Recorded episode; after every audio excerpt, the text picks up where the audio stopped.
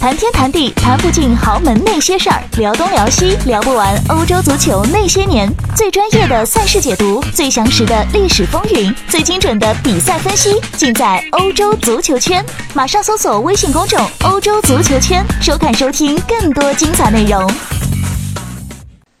大家好，欢迎收听翻看西甲，我是吴一帆。呃，首先呢，我先就一条刚刚看到的新闻啊，说一下我的个人看法。哎，这新闻是关于呃国安啊远征日本，结果在亚冠最后一轮啊惨败啊被淘汰出局。呃，这个比赛现场有一个国安的男球迷向他的女朋友求婚啊，这个结果这这这么一一个事情啊，在网上得到了中日两国球迷完全不同的反响啊。中国这些球迷大多数我看都是国安一起去现场看球的。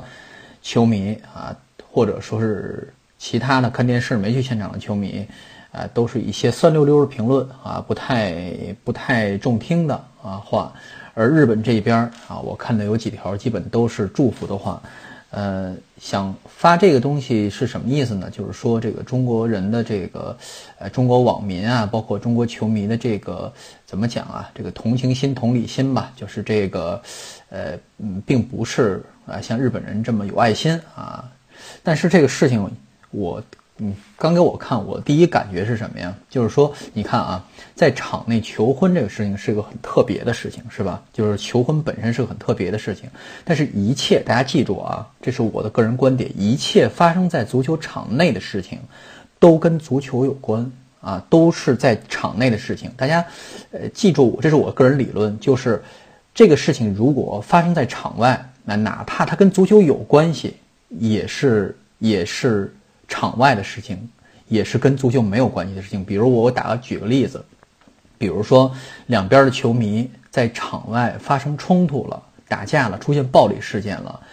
这个事情是什么事情啊？直接归警察管，这个是暴力事件啊，这个不影响什么呀？呃，不能归为球场暴力，因为他在球场外啊，即便是两波球迷打架。啊，也不能归于球场暴力，而求婚这个事情一旦发生在场内了，它就跟比赛有关系了啊，就跟足球本身有关系了。所以我们要按照呃，它跟足球有关系的这个，呃，这个站在这么一个角度来对待它。为什么我要强调这一点呢？因为国安输球了，国安被淘汰了，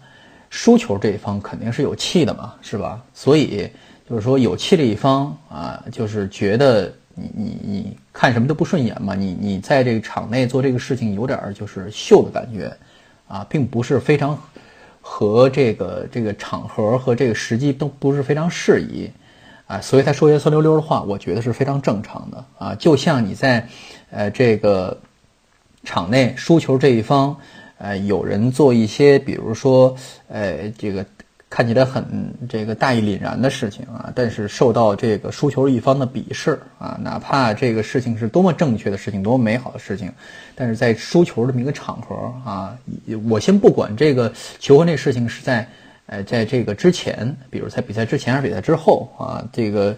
呃，这个新闻啊，这个这个这个东西列出来，那大家评论肯定是在赛后评论这件事情。啊，肯定不是在赛前评论这件事情，是吧？所以啊，这个得到赢球一方的祝福，得到输球一方的这个，呃，这个嘲讽啊，这是一个非常正常的事情，并不代表，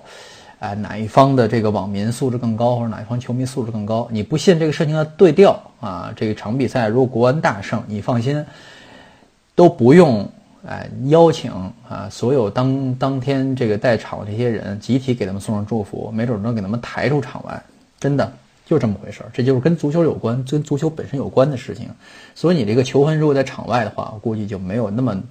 多的这个哎这么多的事儿，是吧？所以这就是我对这个事情一点看法，就是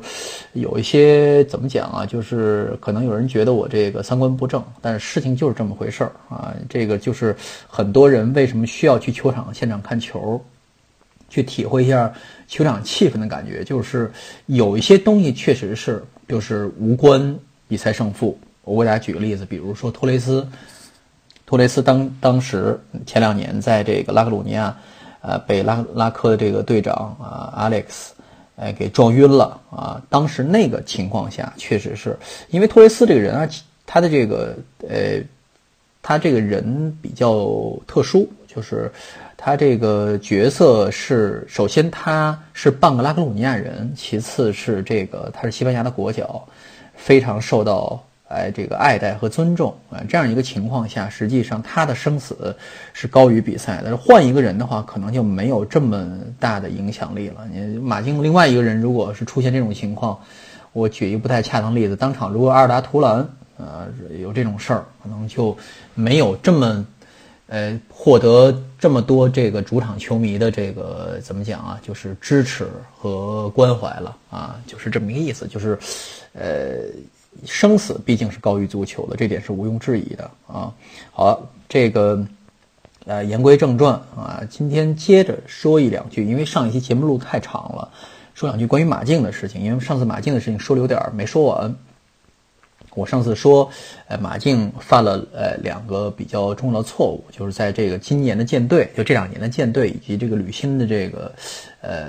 计划中啊，犯两个比较严重的错误。第一是啊，强行留了格列斯曼一年啊；第二是啊，在过去呃几个赛季并没有非常呃引进非常合适球员来进行阵容更更替啊，最。引进的最中标的这个球员其实就是罗德里，然后现在呢，还有可能被马呃被曼城挖挖角啊，被这个瓜迪奥拉挖走了，也侧面说明这个球员的价值确实很好。马竞在过去几年，就是他的阵中的主力啊，除了在西蒙尼上任之初，呃买了这些球员，或者在他上任之前入队这些球员，比如戈丁啊啊，比如费利佩呀。啊，比如迪欧科萨啊，这些人都是在西蒙尼来之前就存在的人啊，呃，或者胡恩弗兰啊，要么就是提拔上来的青训球员，这些能用的，呃，比如谁呢？比如这个萨沃尔啊、科克呀、啊西吉梅内斯啊这些球员，但是吉梅内斯也是从。呃，这个 Defensor 也是从乌拉圭买来的球员，但是这个球员因为太年轻了，当时来的时候十七八岁嘛，啊，跟青训球员没什么太大两样，跟科雷亚这都是属于同一类的，所以真正买来这些即插即用的，就是实力派球员，真的是没有几个留在队内啊，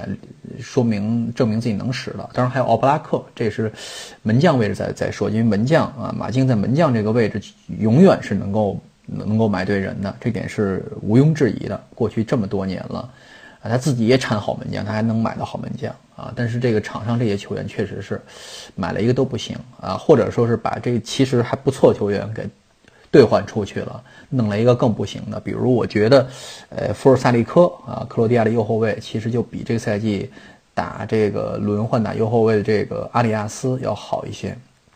呃，包括，呃，我一直很欣赏的这个曼朱基奇啊，这个当年在马竞只踢了一个赛季，而且曼朱基奇现在回想起来是，呃，马竞风格改变的一个一个非常重要的一个战术人，一个战术角色扮演的战术角色，但是我们不知道因为什么原因，可能因为觉得这个。呃，使了一年，还有卖出去还有赚儿这么一个状况，可能把它卖掉了。但实际上这步这步棋走是非常差、非常错。大家可以看到曼朱基奇在呃尤文图斯的战术作用，以及在克罗地亚国家队的战术作用是非常非常明显的啊。马竞现在想找这样的球员都没有了。现在啊，他中间买过这么多的中锋球员，杰克逊马丁内斯啊，这赛季买了卡利尼奇啊，啊，这个水平都是不行。包括现在，否则也不会说。吃回头草，把这个，呃，和科斯塔买回来。所以现在马竞面临的一个非常重要的一个问题，就是说拿手里有这么多钱啊，就是说你知道手里有大笔的热钱，并不是一个非常好的现象。就是大家都知道你缺人。还知道你不缺钱这么一个情况下，所有你买进、吃进来的球员都可能是溢价球员。这跟皇马，比如像曼联，比如像尤文这种球队来买球员还不太一样。为什么呢？这些球队天然有这个吸引力，啊，就是你像姆巴佩，你像什么哈里凯恩，我打个比方吧，就这些可能要转会的球员，就通通我说的这些现在的一流球员，他愿意加盟谁呀？皇马呀。巴塞的人说：“哈，皇马是永远有吸引力的。比如曼联，这招牌永远是金字招牌。你甭管给他多少工资，一样工资，那我肯定是优先考虑加盟这些球队啊。曼联啊，尤文图斯啊，这有争冠啊，或者说是有传统。听起来我从小啊儿皇梦儿萨梦啊，大家说说起来。而马竞有什么呀？马竞没有这个。”天然的资本啊，他。他唯一的上期我说的就是唯一能够吸引到好球员来的就是西蒙尼，所以现在花多少钱供着西蒙尼，花两倍于齐达内的薪水供着西蒙尼，是马竞现在唯一的手里唯一一张牌，有有西蒙尼在，才能再组建一支啊有竞争力的球队啊。但是现在也有一些问题亟待解决，就是说一旦手里这些人全都全都不在了啊，这个找来了球员。找来从哪儿花钱才能找到这些不溢价，呃，这个薪资架构合理而且还能踢球的球员，非常不容易。所以，呃，就是这是马竞面临的一个非常啊非常现实的问题，非常惨的一个问题。所以他的这个转会工作实际上应该从赛季结束之前就开始搞了。但实际上，你看巴萨动手还是很快的啊，是先谈好德容，大家都抢目标先抢下来，别人再说，是吧？呃，这个但是走了格列兹曼这个事情啊，有一个西蒙尼有一个说法，当然这个说法可能也是，哎，就是这么一说。西蒙尼有很多就这么一说的状况啊，就是说话不算的状况，就是他他说他会能够找到球员能够代替格列兹曼。那问题是什么呢？马竞有这么一个悖论，他需不需要啊？需不需要找一个人来代替格列兹曼啊？为什么要说这个事情？因为西蒙尼的这个呃他的这个打法啊是不突出。个别人作用的啊，就是真正他的成功，过去拿冠军最集中那些年，就是他刚上任的时候，一一年一冠嘛，国王杯、欧联杯啊，包括联赛冠军啊，是不突出个人作用的啊。就是说，他可能是一套阵容用到死啊，但是呢，啊里边有个别人，你说有谁起到了真正说是中流砥柱的作用啊，并没有任何一个人，而是说通过整个这个一个集体的一个打法啊，这是马竞的长处，就是把一些。呃，就是咱们按照 S、A、B、C 级的这个等级，就把一些 A 级球员加上，甚至一些 B 级球员攒在一起，攒出这么一个 S 级力量的这么一个呃球队，而不是说让一个 S 级球员带着其他的一些球员啊，其他等级这些球员在打，不是，他并不突出个人球星个人的作用。而格列斯曼实际上他在马竞成为。哎，比如跻身金球奖前三啊，成为这个非常有竞争力的这么一个超级球星之后，反而违背了啊，这个违背了马竞的舰队的这么一个这个怎么讲？这这种设计啊，这种独有的设计也不太好贯彻，哎，不太好贯彻他以往那种群狼的打法，因为你这个机械打一年两年可以打，但是打时间长了就不好用了，大家都觉得跑着累是吧？我去曼城踢有多轻松啊？罗德里现在就发现了，在马竞这一年踢的简直是。拖着两条腿踢踢踢踢下来，也不过也是一比零而已，是吧？跟比利亚利亚尔差得太远了，付出和回报差太远了，所以他觉得，他他觉得曼城打法可能更适合自己，都是这么一个想法。所以，马竞现在可能拿手里的这些钱买一些，比如说跟当年，比如说保罗索萨呀，呃，你像这个迭戈啊，这些这些有天分、有技术又。呃，这个怎么讲啊？又愿意为马竞去跑腿。你像当年弄弄从萨拉戈萨弄回来加比嘛，就是这这些球员其实都是，呃，就是你说在之前俱乐部怎么样啊？啊，也都不怎么样的球员。但是呢，这个太考验马竞现在的这个，呃，这个转会运作了啊。马竞过去这几年的这个。呃，在经经理部门这个工作，实在是我说不上给他打了不及格，还是说给他负分，实在是太让人觉得不省心了。所以，呃，面对这么一个让他传出一套呃有竞争力、不一定是球星的阵容，其实比让他直接买球星还困难啊！就面临最现实的问题，就是说，呃，就是在缺少球星的这种情况下，啊。缺少其实是有一个比较好的一个机会，格雷斯曼走以后，就是说让这些不太不太踏实来执行这个西蒙尼呃原土这个土战术原生战术的这么一个呃框架啊，让把这些有有好这种这种球员普通以前的这种模式带入进去，但是问题是什么呀？现在这个操作不来这么好的球员了。操作不来，这这些这这个质量球员操作不来了，所以这是最大的问题。那接下来就是说马竞这个事情说完了，就是接下来就是我有一个呃，咱们有个听众啊，他在微微博，他私信我提了几个问题，就是还是关于巴萨的问题，他想让我深入的谈几个啊，就是问题。我觉得这事儿说多了也是累得慌啊，大家听了也累得慌。关于巴萨，呃，但是呢还是有必要啊，咱们简单的解答一下，就是首先是，呃，他说。巴尔韦德的这个事情是不是，呃，如果巴萨在欧冠没有出局，巴尔韦德的这个事情就不会被炒到风口浪尖儿啊？也就是说，他换句话说，是不是一场比赛输了就否定一个教练在一个赛季或者几个赛季的这个成绩？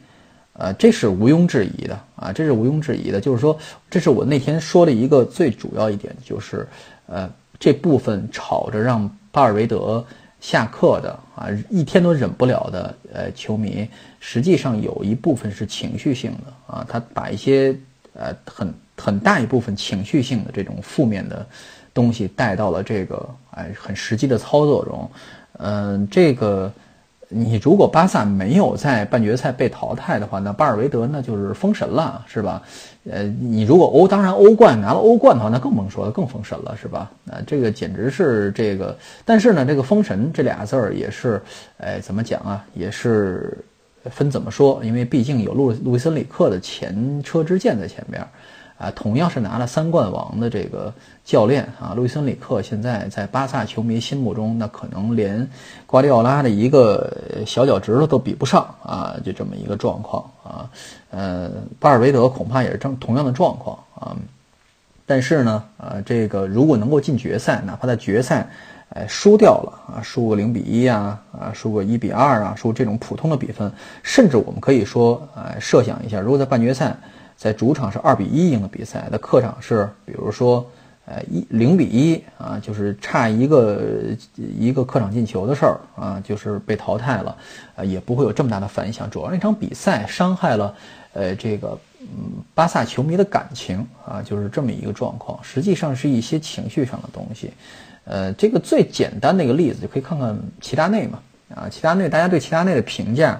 呃，就是很反映问题。前两天有这么一个，呃，场外的呃这个采访，就是皇马输给贝蒂斯之后，大家在场外采访球迷，问他对这个赛季的看法。这个赛季，那那大家都说一个字儿就是屎，是吧？但是呢，呃，又问大家对过去几个赛季的看法。大家觉得，哎呦，那过去几个赛季拿了连着拿了三座欧冠，那好啊，爽啊！这爽和屎其实就在一念之差。为什么呢？上赛季皇马的联赛怎么样表现？跟赛这赛季差不多嘛，不比这赛季更强多少是吧？那联赛踢的简直一坨屎，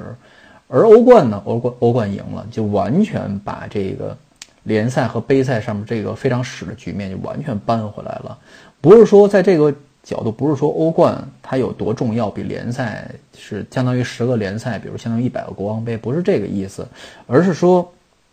这个。呃，在这么一个情况下，有个情绪的问题，大家呃有这么一个有这么一个几率，有这么一个怎么讲啊？一个较小的一个几率的问题，大家觉得呃这个事情是一个一鼓作气下来的东西。你看三连冠这东西是非常非常不容易的，啊，所以联赛冠军大家一点都不觉得，嗯，一点都不觉得遗憾啊，就是一个非常感性的一个事情，就跟上赛季马竞啊，马竞在这个欧冠小组赛被淘汰。呃，然后在欧联杯拿了冠军，没人觉得那个那个冠军，欧联杯冠军那值值什么，是吧？虽然你你你回想西蒙尼上任第一年拿了欧联杯冠军，那马竞球迷乐疯了，是吧？那结果上赛季结束之后，马竞要做的第一件事情是什么？检讨啊，为什么在欧冠小组赛出局了？大家不想想欧冠有多难拿，是吧？欧联杯冠军当然退而求其次的这么一个冠军，那问题是什么呢？他终究是冠军啊。但是现在这赛季有人提这欧联杯冠军的时候，没人提啊，所以就是一个球迷口味高了，以及一些啊非理性的东西在这儿啊，这是第一第一个问题。第二个问题就是啊，他说呃他是从梦二到梦三啊这段时间来看的巴萨，就是从德科奥埃多奥小罗被清洗那个年代看巴萨的，呃说这个之前总有几年有阵痛期啊，有阵痛期，在梅西之前会有一些阵痛。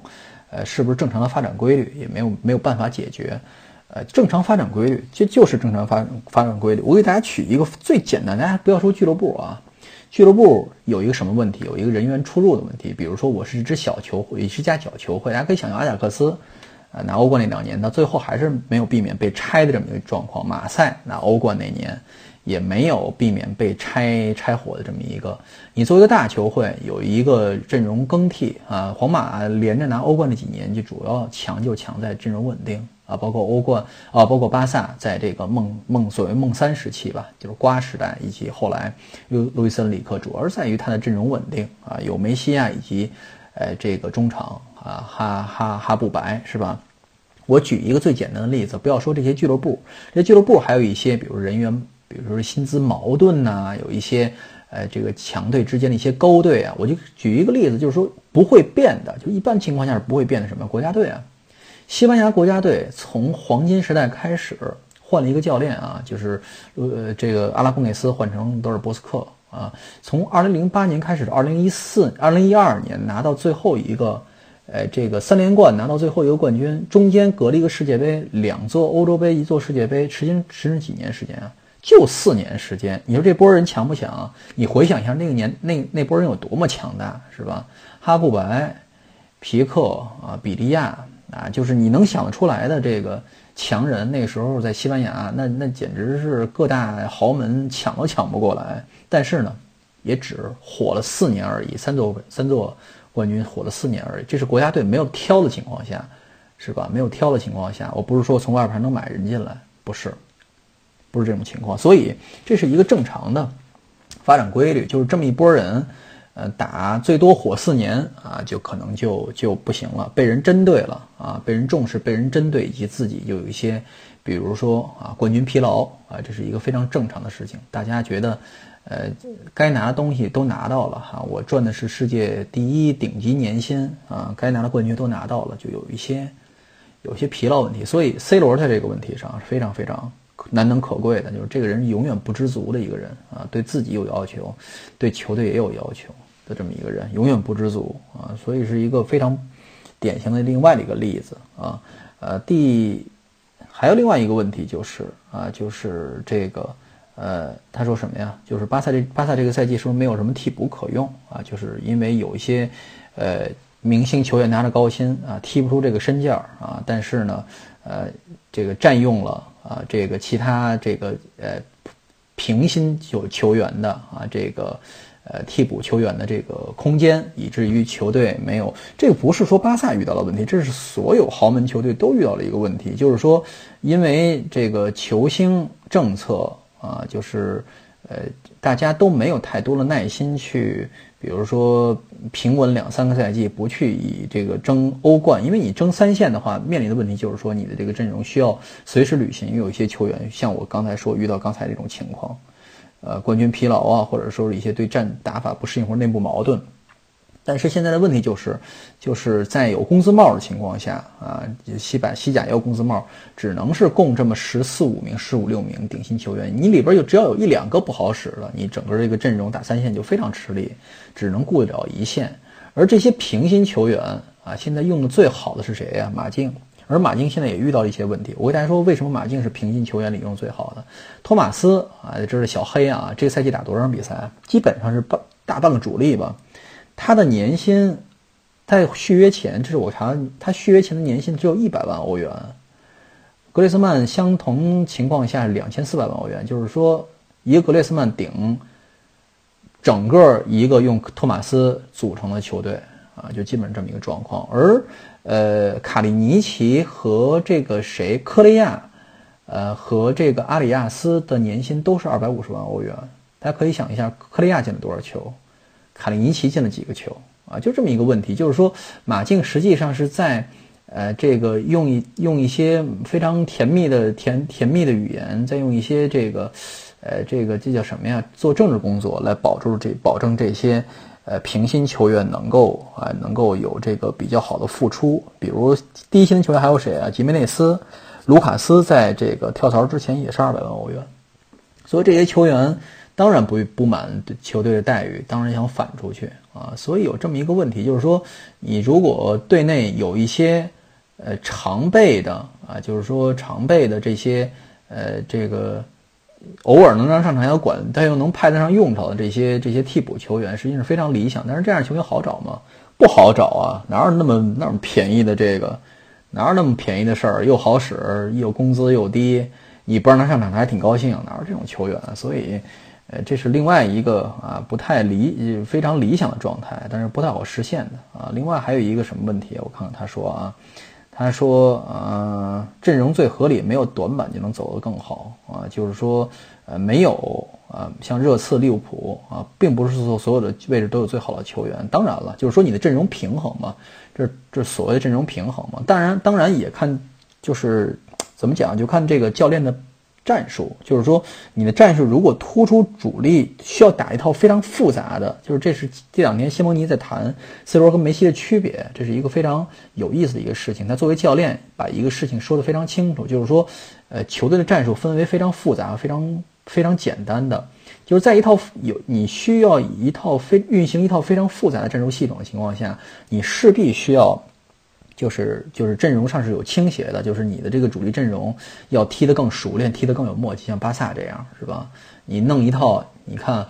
打什么我也不记得了，就是那国王杯之前那场联赛打塞维利亚吧，是打谁？塞维塞维利亚是那场国王杯之前打谁？我不记得了，就是派博阿滕啊什么之类的。呃，打了一场这个这个这个联赛，你看那踢的根本就不像巴萨，踢的简直不像话。那场比赛大家觉得踢的最好是库利尼奥啊，就这么一个情况，就是说他肯定是有倾斜的啊，就是说当然你你的替补当然也是按照你自己的这个框架来选的，但是并不是啊，并不是这个说，但是你像怎么讲，像这个呃波切蒂诺，这是我认识他还是对他的认识还是停留在西班牙人，但是我觉得他在。热刺也没有跟西班牙人有什么本质上的差别，他这他的这套打法就比巴萨要简单的多。说句实在话，所以这种情况下，你要收编一些，比如在外边受了委屈的球员，小卢卡斯啊这种，呃，作为这个球队的替补球员，在关键时刻他就是能管用的。这个球员水平是可以的啊，有这样的这么一个。也经常有这种状况，就是说，你像苏亚雷斯啊，在世界杯受了委屈，巴萨把他收编了，他可卖力气了啊，就有什么情绪上的东西，有这么一个觉得我要呃这个有知遇之恩的这么一个状况，